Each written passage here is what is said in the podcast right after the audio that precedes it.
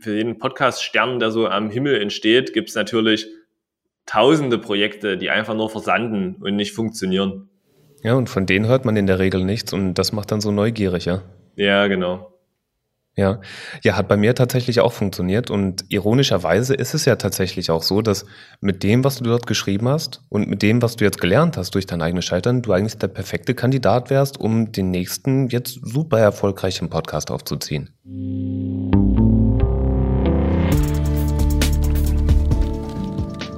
Hallo, liebe Podcast-Freunde. Hier ist Steffen aus der podcast.de Redaktion. Es ist euch ganz sicherlich schon aufgefallen, aber aus podcast.de News wurde Naps. Neues aus der Podcast-Szene. Wie kommt es? Nun, ich würde sagen, dass wir uns mit Podcasts einigermaßen auskennen, aber manche Fehler muss man einfach selbst machen. Bislang hieß unser Podcast podcast.de News und das war eigentlich auch genau das, was im Podcast passieren sollte.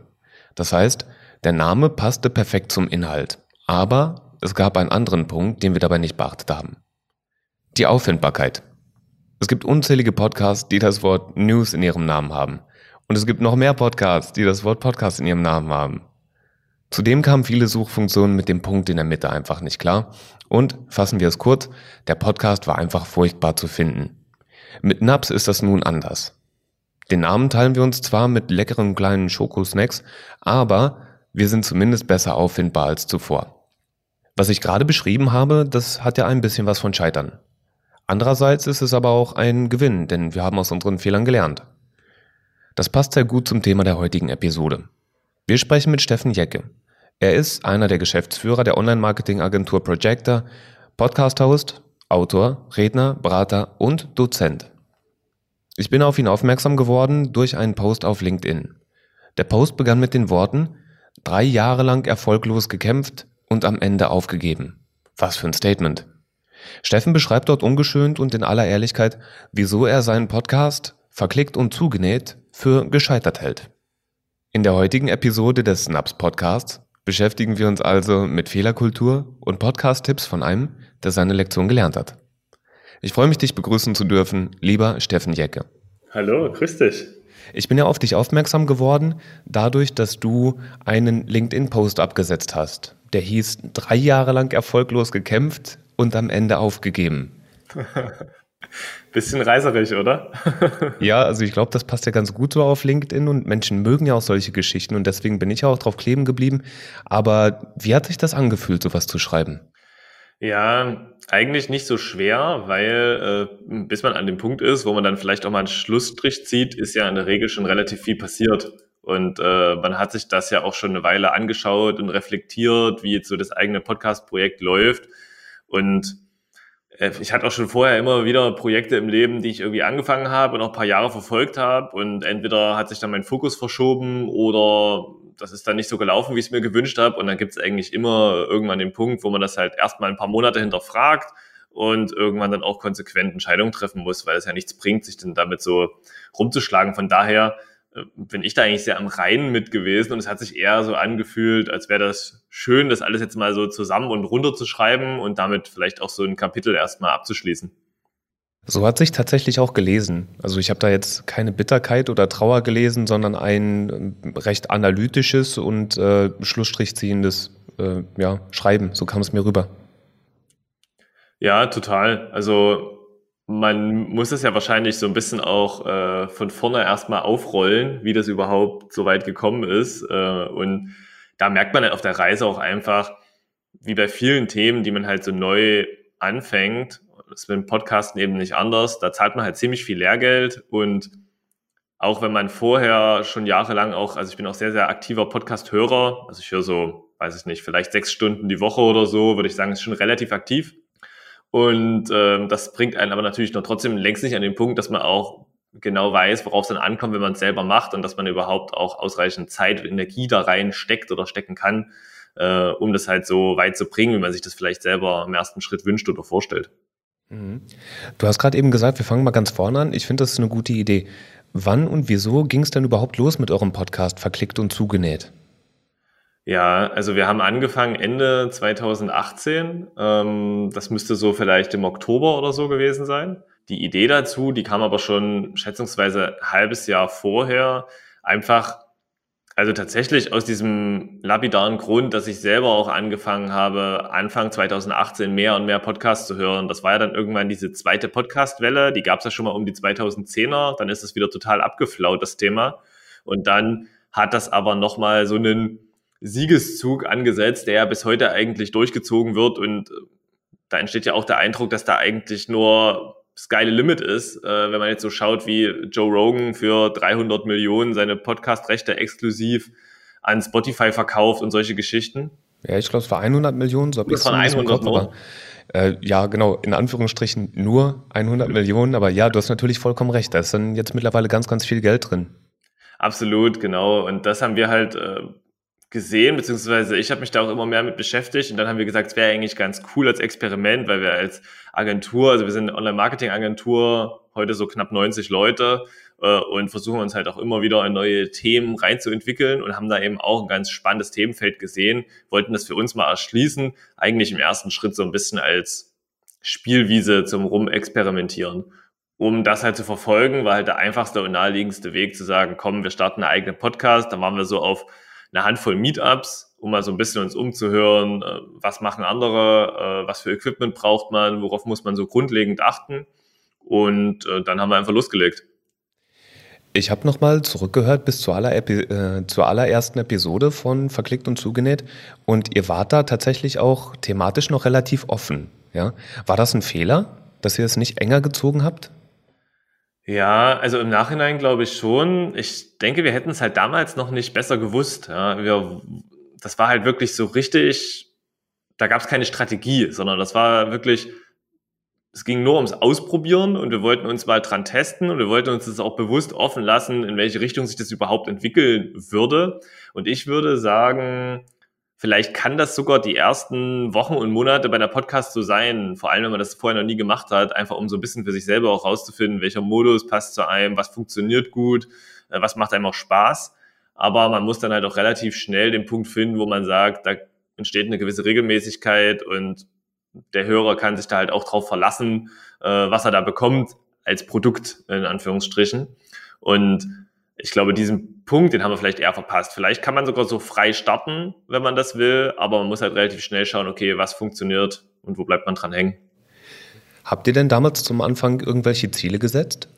Ja, also mein Ziel war eigentlich immer 1000 Plays pro Folge, so um einfach, das ist zwar sehr plakativ und erinnert so ein bisschen an diese schlechten Social-Media-Zeiten von früher, wo man irgendwie nur auf Follower geachtet hat und danach die eigene, den eigenen Unternehmenserfolg bewertet hat. Aber es war für mich halt trotzdem so ein motivierender Nordstern, wo man dann sagen kann, okay, wenn man das mal schafft, immer, egal mit welcher Folge, die hat immer 1000 Downloads, ähm, dann kann man halt sagen, da ist auch eine gewisse Relevanz und ein gewisses Volumen dahinter, wo sich der ganze Aufwand auch lohnt. Und darüber war, äh, oder darüber hinaus war halt unser Ziel auch einfach über dieses Medium Podcast halt mehr zu lernen, weil wenn der erfolgreich geworden wäre, wäre das sicherlich die beste Werbung gewesen, um auch Kunden solche Produkte anbieten zu können. Das war vielleicht dann so mittelbar das Ziel. Und dann gab es immer noch so kleinere Nebenthemen, die sich entwickelt haben, äh, wie zum Beispiel Recruiting. Und ähm, natürlich können da auch Leads drüber generiert werden. Insbesondere das Thema Recruiting. Ich würde sagen, von all diesen Zielen, die wir uns gefasst hatten, hat eigentlich am besten funktioniert, weil das war schon ein Thema, was eigentlich fast in jedem Bewerbungsgespräch aufkommt. Also wir haben relativ viele Bewerber, also so locker über 1000 im Jahr und da gibt es schon echt viele, die sich auf die Podcasts beziehen, die zumindest, ich glaube nicht, dass viele über die Podcasts auf uns stoßen, aber es ist schon so, dass viele auf uns stoßen, dann sehen, dass wir einen Podcast machen, dann da reinhören, das vielleicht irgendwie cool finden und sich dann auch wirklich bei uns bewerben. Ich glaube, diesen Prozess, den gab es schon sehr, sehr oft in der Vergangenheit. Das heißt, so als Corporate Podcast, als Aushängeschild des Unternehmens und um einen Eindruck zu gewinnen, wer ihr seid und wie ihr so redet, wofür ihr steht, dafür hat das funktioniert. Das heißt, das war etwas, was ihr richtig gemacht habt. Ja, ja, das stimmt. Ähm, also wenn man das, wenn das unser Kernziel gewesen wäre, jetzt zu sagen, man nutzt das vor allem für Employer Branding und um halt einen Eindruck über unsere Arbeitsweise und Expertise zu vermitteln, gerade an potenzielle neue Mitarbeiterinnen, dann würde ich sagen, hätte man das vielleicht sogar als Erfolg bewerten können insgesamt. Aber das war eben nicht unser primäres Ziel, sondern höchstens Sekundärziel. Da ging es schon eigentlich wirklich drum, auch eine gewisse Stimme in der Marketing ja, Marketing- und Strategielandschaft, sage ich jetzt mal, äh, zu werden. In deinem LinkedIn-Post hast du geschrieben, dass ihr anfangs recht gute Hörerzahlen hattet. Um die 500 rum war das, wenn ich mich richtig erinnere, ja? Ja, genau. Kannst du dich an einen Wendepunkt erinnern? Corona, würde ich sagen. Ähm, nee, also vielleicht sogar wirklich, weil ähm, wie wir die Podcasts anfangs gemacht haben, das war eigentlich ein ganz anderes Prinzip. Da haben wir oft mit externen Gästen zusammengearbeitet, hatten eigentlich auch ziemlich coole Leute am Start. Also wir haben mit LinkedIn eine Podcast gemacht oder mit Google, ähm, waren auch bei einigen Kunden von uns. Und was wir halt festgestellt haben, also insbesondere 2019, war das ein mega Türöffner. Du kommst da ins Gespräch mit Leuten, die würden normal vielleicht nicht mehr auf deine Mail antworten. Aber wenn du denen sagst, hey, ich würde gerne einen Podcast mit dir aufnehmen, da war das Medium halt gerade so spannend und viele von denen hatten auch noch nie einen Podcast aufgenommen. Ich glaube, es hat sich bei vielen heute verändert. Äh, aber damals war das eben noch so frisch. Viele haben es gehört, aber keiner wusste so richtig, ob er das selber auch kann, was, äh, wie das aussehen kann, war da halt neugierig und dadurch hat das halt echt viele Türen geöffnet. Und das war auch eigentlich die motivierendste Phase. Dann bin ich aber teilweise auch für eine Podcastaufnahme mal von Leipzig nach München oder nach Berlin oder nach Köln gefahren und habe das vielleicht noch mit ein, zwei Terminen verbunden, aber Aufhänger war dann schon diese Podcastaufnahme, also eigentlich auch mega Investment, hat mich aber auch halt super gut dann connected mit den Leuten, ähm, mit denen ich das zusammen aufgenommen habe. Und ich glaube, wenn da Corona nicht dazwischen gekommen wäre und man diesen Modus hätte beibehalten können, hätte das vielleicht sogar also das wäre vielleicht ein Weg gewesen, wie das auch langfristig dann noch hätte erfolgreich sein können. Aber hm, das ist halt ein ganz anderer Vibe, wenn man das so remote aufnimmt. Also wir nehmen das ja auch gerade remote auf und das ist auch cool. Aber mhm. äh, du wirst das ja vielleicht selber auch schon mal festgestellt haben, wenn du eine Podcast so persönlich aufnimmst oder ohne sich zu sehen, einfach nur vom eigenen Rechner sitzend. Da hat sich jetzt jeder während Corona ein Stück weit dran gewöhnt, aber auf der anderen Seite, ehrlich gesagt, bin ich es auch schon wieder so ein bisschen satt. Und das war auch ein Grund, warum wir dieses ganze Konzept dann so ein bisschen dahingehend verändert haben, dass wir dann eher mit uns selbst sprechen und so ein Interview, Selbstinterview oder Dialogformat aufgezogen haben. Ähm, ja, und ich glaube, dass, deswegen lief das halt anfangs sehr, sehr gut, weil das waren coole Gäste, äh, die hatten gute eigene Geschichten dabei. Das war auch deutlich besser vorbereitet und recherchiert, weil das halt immer zugeschnitten war auf diese einzelnen Unternehmen, mit denen ich dann die Podcast-Folgen gemacht habe. Und die haben natürlich auch ihr eigenes Netzwerk eingebracht, weil die dann selber auch stolz waren drauf, so eine Podcast mal aufgenommen zu haben. Dann haben die das geteilt, dass die live gegangen ist und so. Ich glaube, das waren alles Faktoren, die das halt befeuert haben, dass dann auch mal eine Folge 1000 Downloads hatte. Ja. Das heißt, der Benefit war, dass ihr euch nach außen orientieren und Synergieeffekte mitnehmen konntet. Und sobald der Lockdown dann Menschen gezwungen hat, zu Hause und für sich zu bleiben und äh, man sagt ja, die Zoom-Fatigue eingekehrt ist, ne, die Langeweile von Online-Computer-Meetings, dann äh, hat das wahrscheinlich seinen Reiz verloren, weil viele Menschen, die die Podcasts vielleicht hören würden, sich dann womöglich auch daran erinnert gefühlt haben, dass sie selber jeden Tag drei, vier, fünf Stunden in solchen Meetings am PC verbringen und das dann vielleicht in ihrer Freizeit nicht auch noch hören möchten. Ja, genau. Also das war schon ein schwieriger Moment. Und auf der anderen Seite hat sich da so in den letzten zwei Jahren mein Interessenschwerpunkt auch so ein bisschen verlagert. Hin halt wirklich so zu richtigen eher so Unternehmensstrategie-Themen. Ich weiß nicht, ob dir der Doppelgänger-Podcast was sagt. Hast du da schon mal reingehört? Nee, sagt mir nichts. Mm, das ist so ein Podcast, bei dem halt eigentlich auch ein Investor und Marketing-Experte im weitesten Sinne ähm, mit einem, ja, der Schwerpunkt von dem anderen ist vielleicht so ein bisschen eher Produkt, Produktentwicklung, ähm, Projektmanagement und die beiden, äh, die plaudern halt über Gott und die Welt, bewerten Unternehmen, äh, schätzen deren Strategie und Ausrichtung ein und das ist aber alles relativ groß gedacht auf so einer Metaebene und das finde ich halt mega cool und ehrlich gesagt wollte ich uns da gerne auch in so einer Nische positionieren oder hätte halt gern, also genau solche Themen bespreche ich selber auch gerne. Nur, dass natürlich unsere bestehende Audience da auch ganz andere Themen gewohnt war, wo man dann vielleicht viel mehr hands-on irgendwelche dedizierten Digital-Marketing-Bereiche sich vornimmt und bespricht. Das war dann wahrscheinlich für die bestehende Hörerschaft auch so ein kleiner Bruch, wodurch dann auch, wodurch man dann auch nicht so gut drauf aufbauen konnte, dass da in der Vergangenheit äh, vielleicht auch schon mal 500, 600 Leute einer einzelnen Folge zugehört haben. Das heißt, wenn du den Podcast machst, beziehungsweise mitmachst, und Menschen sich an dich und die Themen gewöhnt haben und deine Interessen sich dann aber irgendwann ändern, dann kommt da, ja, kommt es womöglich zu Verwürfnissen, ja? Oder einem, auch einem Interessenswandel bei den, bei den Zuhörern, dass sie sagen, ja, okay, das äh, war eigentlich nicht, weswegen ich gekommen war. Ja, ich glaube, da genau das ist passiert. Und das Thema ist halt, in, so wie wir das vorher gemacht haben, glaube ich, also für so einen auf Digitalmarketing stark ausgerichteten Agentur-Podcast, da war das schon von der Qualität her relativ gut, was wir geliefert haben. Da ist es auch nicht so leicht, einen alternativen Podcast zu finden, der das jetzt deutlich besser macht oder vor allem noch gemacht hat. Das ist ja auch immer breiter geworden jetzt das Feld mittlerweile. So wie wir uns dann aber auch verändert haben, waren wir am Ende ein bisschen der schlechtere Doppelgänger-Podcast und dann weiß ich halt auch nicht genau, also so im Nachhinein, äh, muss man auch erstmal einen Grund finden, warum, wenn man sich äh, in der Woche schon drei Stunden den Podcast anhört, weil der zwei 90-Minuten-Folgen in der Woche rausbringt, äh, warum ich mir dann nochmal so ein Thema gebe. Ich meine, wir haben die Themen nicht kopiert, das waren schon andere Unternehmen zum Beispiel, die wir uns angeschaut haben oder Aufhänger, aber es war vom Grundprinzip halt schon sehr, sehr ähnlich.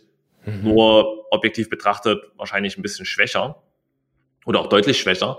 Und ja, ist eigentlich genau wie du gesagt hast, da hat sich das persönliche Interessenfeld verschoben und dann ist man in dem Thema aber natürlich längst nicht so stark drin, ähm, wie jetzt in der Disziplin, wo man halt auch beruflich über zehn Jahre oder so schon sehr, sehr nah dran ist. Äh, und das hat sich dann halt auch ein Stück weit ausgewirkt. Spannender Punkt für alle, die selbst podcasten. Ja, das können bestimmt viele jetzt für sich mitnehmen als gutes Learning.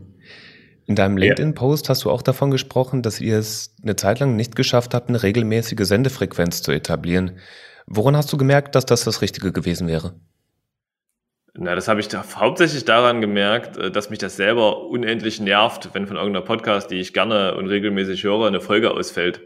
Also das ist fast inakzeptabel und ich habe da also eine mega hohe Erwartungshaltung eigentlich selbst an andere Podcasts. Ich weiß halt, die erscheint immer samstags und mittwochs und teilweise plane ich dann auch meine Aktivitäten so ein bisschen danach, wie zum Beispiel, dass ich halt Samstagmorgen eigentlich immer eine Runde laufen gehe, um da halt die Podcasts zu hören, die halt Samstagvormittag rauskommt. Und ich will halt eh laufen gehen. Und dann lege ich das aber auch immer so, dass es zusammenpasst. Und wenn dann mal die Folge, das ist passiert vielleicht einmal im halben Jahr, dann nicht pünktlich erscheint, weil die erst am frühen Nachmittag rauskommt, weil wahrscheinlich irgendein technisches Problem entstanden ist, dann ist es halt mega nervig. Und das in Verbindung damit, dass, glaube ich, strukturell einfach wie halt so Podcast-Apps und der Algorithmus dahinter funktioniert, hast du halt einen starken Vorteil mit einer höheren Veröffentlichungsfrequenz, weil es sich natürlich immer wieder bei den aktuellen Folgen nach vorne schiebt. Ich höre zum Beispiel über Apple Podcast und da ist das ja die Empfehlungslogik, dass es ja extrem stark mit der Aktualität der Folgen zusammenhängt. Und wenn du da nur, wie wir zum Beispiel, bis Ende 2000,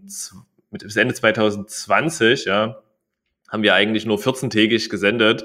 Das ist, glaube ich, viel zu selten für die meisten Formate, um da erfolgreich zu sein. Also da brauchst du eine extrem starke Nutzerbindung, dass die auch sich nach zwei Wochen noch dran erinnern können, dass die jetzt bei ihren aktuellen Folgen so weit nach hinten scrollen, wenn du jetzt 20 Podcasts folgst, äh, damit du dann auch siehst, dass da mal wieder was erscheinen könnte, beziehungsweise bist halt noch relativ kurz sichtbar, bis die anderen Folgen dich alle wieder überholen. Das heißt, du hast da relativ hohe Erwartungen an die Podcasts, die du selber konsumierst und du gehst auch in deinem LinkedIn-Post auf das Verhältnis von Podcaster und Hörer ein. Welche Lehren konntest du dort insgesamt ziehen? Ja, das ist eigentlich eines der schwierigsten Themen, finde ich, weil ich bin der Meinung, wenn man da langfristig dranbleiben will, darf man gar nicht zu viel auf die Hörer achten, sondern das muss sich einfach ein Stück weit zufällig ergeben, dass da eine Übereinstimmung zwischen den eigenen Interessen und Motivationsgründen äh, und denen der Hörer entsteht.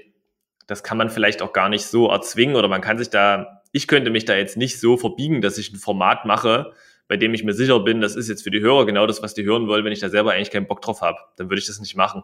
Dafür ist es auch viel zu sehr ja, Freizeitprojekt würde jetzt zu weit gehen, aber das war jetzt, ist jetzt ja nicht im Kern meiner Tätigkeit. Normal bin ich Geschäftsführer von den 90 Kolleginnen und das hat jetzt im Verhältnis zu den anderen Sachen, die ich mache, nicht einen vergleichbaren äh, wirtschaftlichen Einfluss. Von daher äh, muss ich das auch ein Stück weit als so Liebelei verbuchen und äh, dann würde ich das aber auch nur machen, wenn ich da selber auch Interesse für zeige. Also von daher ich weiß gar nicht, also ich meine, ich würde schon einige Sachen anders machen, wenn ich es nochmal neu starten würde. Ähm, ich würde, glaube ich, auch klarer kommunizieren, schneller, worum es geht und zum Beispiel halt dieses ganze Frequenzthema, das muss man auf jeden Fall adressieren und wenn man es nicht schafft, sich so zu organisieren, dass man von vornherein irgendwie zumindest mal wöchentlich durchführt, dann glaube ich, dass es halt ganz, ganz schwer ist, wenn du nicht irgendeinen anderen Aspekt hast, der dich da pusht. Wenn du jetzt Barack Obama bist, kannst du bestimmt auch eine Folge im Monat rausbringen und die Leute hören rein. Aber äh, so im Großen und Ganzen, das sind schon die Learnings, die ich daraus gezogen habe, aber thematisch würde ich mich da nie verbiegen. Du hast ja auch geschrieben, der Podcast hatte bei dir keine Prio, sondern war eher so ein Nebenschauplatz. Kaum Recherche, spontane Themen und zu wenig Arbeit an den eigenen Host-Skills. Wenn du dir das so vor Augen hältst, was würdest du denn heute anders machen?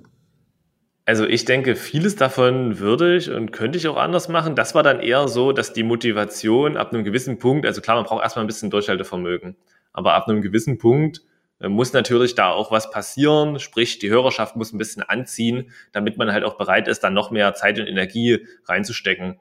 So war das halt quasi, um mal in diesen komplexen Rechercheprozessen einen Einblick zu geben.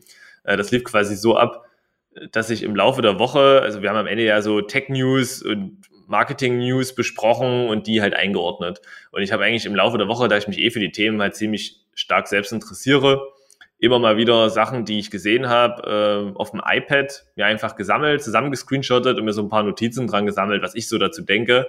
Und das habe ich dann am Morgen, der Podcast, wir haben das immer montags aufgenommen, hm, da habe ich das immer morgens geteilt, 13 Uhr haben wir die aufgenommen und der Kollege, mit dem ich das zusammen gemacht habe, der hat sich das bis dahin durchgelesen und zu dem Punkt eine eigene Meinung gebildet. Und dann haben wir das diskutiert. Und was daher dann auch interessant ist, vielleicht noch zu wissen, unsere Podcasts sind ja auch erst donnerstags erschienen. Äh, und dafür, dass das tagesaktuelle oder oft sehr aktuelle Themen waren, die in den letzten zwei, drei Tagen passiert waren, ist es vielleicht sogar zu langsam gewesen, weil das sind dann halt oft Themen, die sind vielleicht am Freitag in der Vorwoche aufgekommen und dann am Donnerstag ist da eine Podcast erschienen, die das besprochen hat. Das ist halt für die Newsgeschwindigkeit, die die Welt heutzutage hat, ähm, wahrscheinlich auch ein bisschen langsam. Wir haben das auch nie als News verkauft, sondern schon auch eher so nochmal als Einordnung und eher qualitativ gesehen, als jetzt jemanden darüber zu informieren, dass was passiert ist. Aber das hat sicherlich auch nicht dazu beigetragen, dass es jetzt mal von jemandem Dritten aufgegriffen wurde und dadurch vielleicht einen Reichweiten-Push bekommen hat.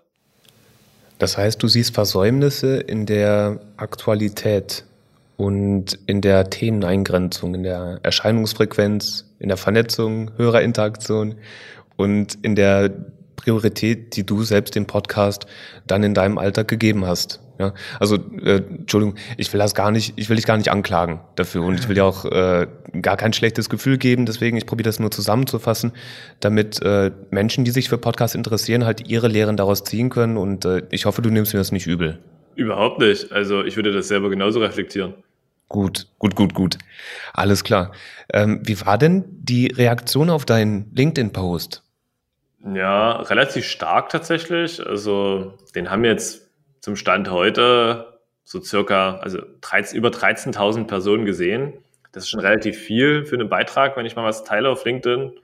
Das sind normalerweise eher vielleicht so 2.000 oder 3.000 Leute. Und ähm, gab auch relativ viel Resonanz. Ich glaube, das ist nicht ganz überraschend, weil so Beiträge, bei denen man halt eigene Fehler oder das eigene Scheitern darstellt und auch ein bisschen runterbricht, die Gründe. Das sind, glaube ich, Themen, die auf LinkedIn halt sehr gut funktionieren, weil grundsätzlich da halt sehr viel Kommunikation auch eher in die andere Richtung geht, mit so ein bisschen belangloser Selbstbeweihräucherung. Das ist ein Kontrast und, dazu, ne? Ja, genau. Das ist halt ein sehr guter Kontrast und deswegen, glaube ich, ist das auch gut geeignet dafür, dass da halt auch Resonanz entsteht. Ich glaube, was da halt viele jetzt auch, wie das jetzt viele eingeordnet haben, ist, hm, dass man das natürlich auch insgesamt als Erfolg und äh, Learning sehen kann. Das ist, glaube ich, so ein bisschen so eine typische Motivationscoach-Reaktion äh, darauf. Ich finde, weiß ich nicht, ob man das unbedingt wirklich so sehen muss. Also klar, da habe ich auch viel draus gelernt. Das ist auch klar. Und das gehört auch alles dazu zum Wachsen, dass auch mal Projekte nicht klappen und scheitern. Aber du hast natürlich schon auch einen Prozess von Monaten, wo dich das auch erstmal frustriert hat, ne? bis man auch zu dem Punkt kommt, da einen Schlussstrich dran zu ziehen, äh, wie ich es auch eingangs schon gesagt habe. An dem Punkt, wo ich dann den Beitrag auf LinkedIn teile, da habe ich mit dem Thema eh schon abgeschlossen. Das ist ja nicht so, dass ich jemanden frage, ob ich damit aufhören soll oder nicht, sondern das habe ich dann für mich auch irgendwie schon ausgemacht. Äh, bis dahin hat man natürlich schon auch ein paar Wochen, wo einen das auch nervt äh, und wo man denkt, okay, das müsste eigentlich irgendwie besser laufen, aber du findest jetzt auch nicht mehr die Energie, diesen Push da nochmal reinzugeben. Ja, aber so war da die Reaktion drauf. Also ich glaube, an sich ist das schon ein interessanter Eindruck, weil für jeden Podcast-Stern, der so am Himmel entsteht, gibt es natürlich tausende Projekte, die einfach nur versanden und nicht funktionieren. Ja, und von denen hört man in der Regel nichts und das macht dann so neugierig, ja? Ja, genau. Ja, ja, hat bei mir tatsächlich auch funktioniert und ironischerweise ist es ja tatsächlich auch so, dass mit dem, was du dort geschrieben hast und mit dem, was du jetzt gelernt hast durch dein eigenes Scheitern, du eigentlich der perfekte Kandidat wärst, um den nächsten jetzt super erfolgreichen Podcast aufzuziehen. Ja, kann ich mir tatsächlich auch vorstellen, dass das jetzt deutlich besser laufen könnte. Also man müsste halt die ganzen Learnings da berücksichtigen und halt von vornherein da auch nochmal ein ganz anderes Zeitbudget da dahinter stecken, ähm, dann glaube ich schon, dass man da deutlich besser bei rauskäme. Ist ja auch nicht selten bei Gründergeschichten zum Beispiel, auch in ganz anderen Bereichen, äh, dass man da auch erstmal gestolpert und gefallen sein muss, äh, um dann bei dem zweiten, dritten, vierten Anlauf da auch viel erfolgversprechender zu agieren und vielleicht sogar einen ganz großen Hit zu landen. Äh, das ist halt mit, mit, wir haben mit so einem Podcast-Projekt, glaube ich, ähnlich.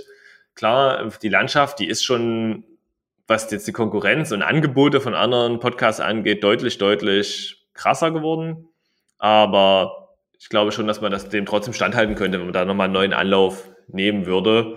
Ähm, klar, da müsste vielleicht auch nochmal so Themen, also was ich auch unterschätzt habe oder wo ich sicherlich auch Potenzial habe, ist ja bei den ganzen Hosting-Skills, sagen wir mal im weitesten Sinne, also nicht unbedingt jetzt so Gesprächsführung, aber natürlich schon irgendwie saubere Aussprache, langsam sprechen, klar und deutlich, äh, möglichst den eigenen, äh, durchaus vorhandenen Dialekt so stark wie möglich zu minimieren.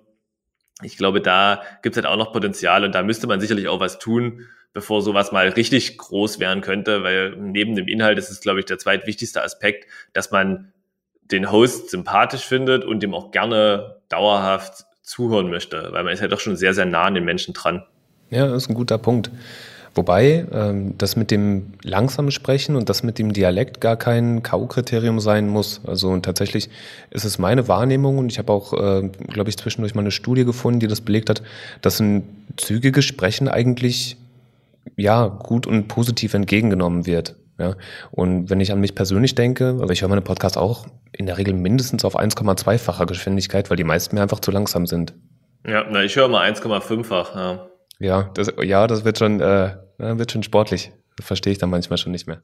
Ja, ja, nee, das stimmt schon, aber ähm, wahrscheinlich ist es grundsätzlich einfach gut, die langsam aufzunehmen. Äh, jemand, der das halt braucht, um das verarbeiten zu können oder dem das lieber ist, der kann das halt so hören. Und jemand, der dem das dann zu langsam wird, der verliert eigentlich verhältnismäßig wenig Qualität darüber, dass es dann auf 1,5-fach zum Beispiel hochstellt. Vor allem, wenn man sich da ein bisschen über ein paar Folgen äh, dran gewöhnt hat. Äh, klar, am Anfang klingt die Stimme so ein bisschen gehetzt dann, künstlich, aber ich glaube, das ist an sich der bessere Weg, als per se schnell zu sprechen äh, und dann halt keine Justierungsmöglichkeit zu haben für die Bedürfnisse der Nutzerin. Ja, guter Punkt. Ja, tatsächlich, stimmt. Also deutlich ist auf jeden Fall wichtig. Und ob es dann schneller oder langsamer sein soll, das können die Leute sich dann überlegen, die es anhören möchten. Also habe ich auch neulich irgendwo eine lustige Headline gelesen, ich weiß gar nicht mehr, wo das war, dass es anscheinend Podcast-Gourmets gibt, die sich äh, fürs Wochenende ihre Podcasts schön langsam machen. um so ein bisschen zu entschleunigen. Ja, genau dafür. Ne? Ja, Einfach mal ein verkehrt. bisschen locker machen. Nicht verkehrt. Verklickt und zugenäht wird aber nicht enden. Der Podcast soll ohne dich fortgeführt werden und äh, mit deiner Ehrlichkeit und deinen Einsichten wärst du eigentlich der perfekte Kandidat gewesen, um da jetzt nochmal einen neuen Impuls reinzubringen. Aber du hast dich dagegen entschieden, ja? Ja, genau. Also es gibt bei uns halt schon auch ein paar Kolleginnen, die an dem Thema halt sehr interessiert sind und die das auch nicht so äh, leichtfertig aufgeben wollen, hätte ich jetzt fast gesagt. Nicht, dass es jetzt bei mir leichtfertig war, aber äh, die da eben dran festhalten wollen. Und deswegen sind wir gerade nochmal in so einer Rekonfiguration der Strategie, würde ich sagen. Ich glaube, das wird halt deutlicher zurück zu diesen Marketing-Themen sich entwickeln. Das ist eigentlich schon absehbar. Aber wir versuchen es halt auch insgesamt jetzt ein bisschen strategischer noch aufzuziehen, als es in der Vergangenheit der Fall war, indem wir da wirklich auch nochmal jetzt Umfragen machen intern und die auswerten und versuchen halt wirklich ein Themenkonstrukt oder eine Ausrichtung zu finden, wo wir davon ausgehen, dass wir A, regelmäßigen Content-Output produzieren können, B, unsere Hörerschaft wachsen kann und C, dass sich auch Kolleginnen finden, die daran Spaß haben, solche Themen zu bedienen. Und das ist auch ein in Ordnung und da muss ich eigentlich auch gar nicht mitwirken. Äh, ich kann da immer gefragt werden, aber ich muss mich da jetzt nicht so reinhängen, weil der wird sich wahrscheinlich auch so stark ändern, dass da mein Input wahrscheinlich auch überschaubar ist. Wäre ja eigentlich auch ein spannendes Interviewthema. Wie richtet man einen Podcast neu aus? Ja, also das ist, glaube ich, eine Riesenaufgabe. Ähm, vor allem, weil man jetzt ja erstmal sich auch ein paar Wochen nimmt, um zu überlegen, was wäre genau das Beste. Äh, das führt natürlich dazu, dass die meisten noch bestehenden Hörerinnen oder Abonnentinnen vielleicht auch vergessen, was du überhaupt gemacht hast oder dich überhaupt als Podcast vergessen. Äh, von daher, das ist schon nah am Neustart äh, mit so ein paar Learnings vielleicht, die wir im Hintergrund haben, ähm, die wir uns schon erarbeiten konnten und natürlich auch ein paar Prozesse, so eine Podcast zu produzieren. Aber ein Podcast neu ausrichten, das ist schon ein Mammutprojekt und garantiert natürlich auch nicht, dass es erfolgreich wird. Auch wenn du das Mikrofon an den Nagel hängst, äh, du hast ja einige Eisen im Feuer. Ne? Du machst ja ganz, ganz viele verschiedene Dinge und bist ja fleißig. Ich denke, um dich müssen wir uns dann keine Sorgen machen. vielen, vielen Dank für deine Einsichten, lieber Steffen. Ich denke, da können ganz viele angehende und aktive Podcaster eine Menge von lernen. Für den Fall, dass Menschen noch Fragen an dich haben, wie können die denn mit dir in Kontakt treten? Wo finden die dich? Ja, am leichtesten eigentlich auf LinkedIn. Also mein Name ist Steffen Jecke, J-E-C-K-E, -E, äh, ist der Nachname geschrieben und dann sollte ich eigentlich relativ äh, schnell da auf der Bildfläche erscheinen, wenn man das bei LinkedIn eingibt, äh, um mich zu suchen, genau. Dann bin ich eigentlich erstmal soweit durch mit meinen Fragen. Cool, dann würde ich sagen, lieben Dank für äh, deine Zeit auch und für die sehr spannenden, gut vorbereiteten Fragen und äh, bin mal gespannt, äh, ob deine Hörerinnen da auch was draus ziehen können. Ich gehe mal stark davon aus. Und ähm, ja, gebt es so zurück. Vielen Dank für deine Zeit. So, ich weiß, du hast viel zu tun und du hast viele Aufgaben und äh, ich fand super spannend und freue mich, dass du dich dazu bereit erklärt hast. Echt schön. Ja, überhaupt kein Problem. Danke dir. Ja, wir sind übrigens auch auf Social Media zu finden. Wir haben LinkedIn, Instagram, Facebook und Twitter. Und wenn ich das richtig im Kopf habe, dann arbeitet unsere liebe Lea aus dem Marketing aktuell auch schon an einer Präsenz auf Pinterest. Sollte es dazu irgendwas Neues geben, erfahrt es natürlich genau hier und in unserem Newsletter, den ihr auf podcast.de abonnieren könnt.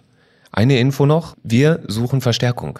Du kannst uns als IT-Support-Engineer unterstützen, indem du uns beim Bugfixing und der Programmierung hilfst. Du profitierst von flexiblen Arbeitszeiten und einem flexiblen Arbeitsort. Wir sind ein nachhaltig wachsendes, junges, freundliches Team und außerdem erhältst du die Chance, dich im Umfeld des spannendsten Mediums unserer Zeit weiterzuentwickeln. Melde dich gerne unter jobs@podcast.de. Abonniert NAPS, Neues aus der Podcast-Szene, gerne auf podcast.de oder überall dort, wo ihr eure Podcasts hört. Fragen, Anregungen, Vorschläge für Gesprächspartner und anderes nehmen wir immer gerne entgegen unter redaktion.podcast.de. Alle E-Mail-Adressen und Kontakte findet ihr natürlich auch in den Show Notes. Ich verabschiede mich und sage bis zur nächsten NAPS-Episode. Liebe Grüße, euer Steffen.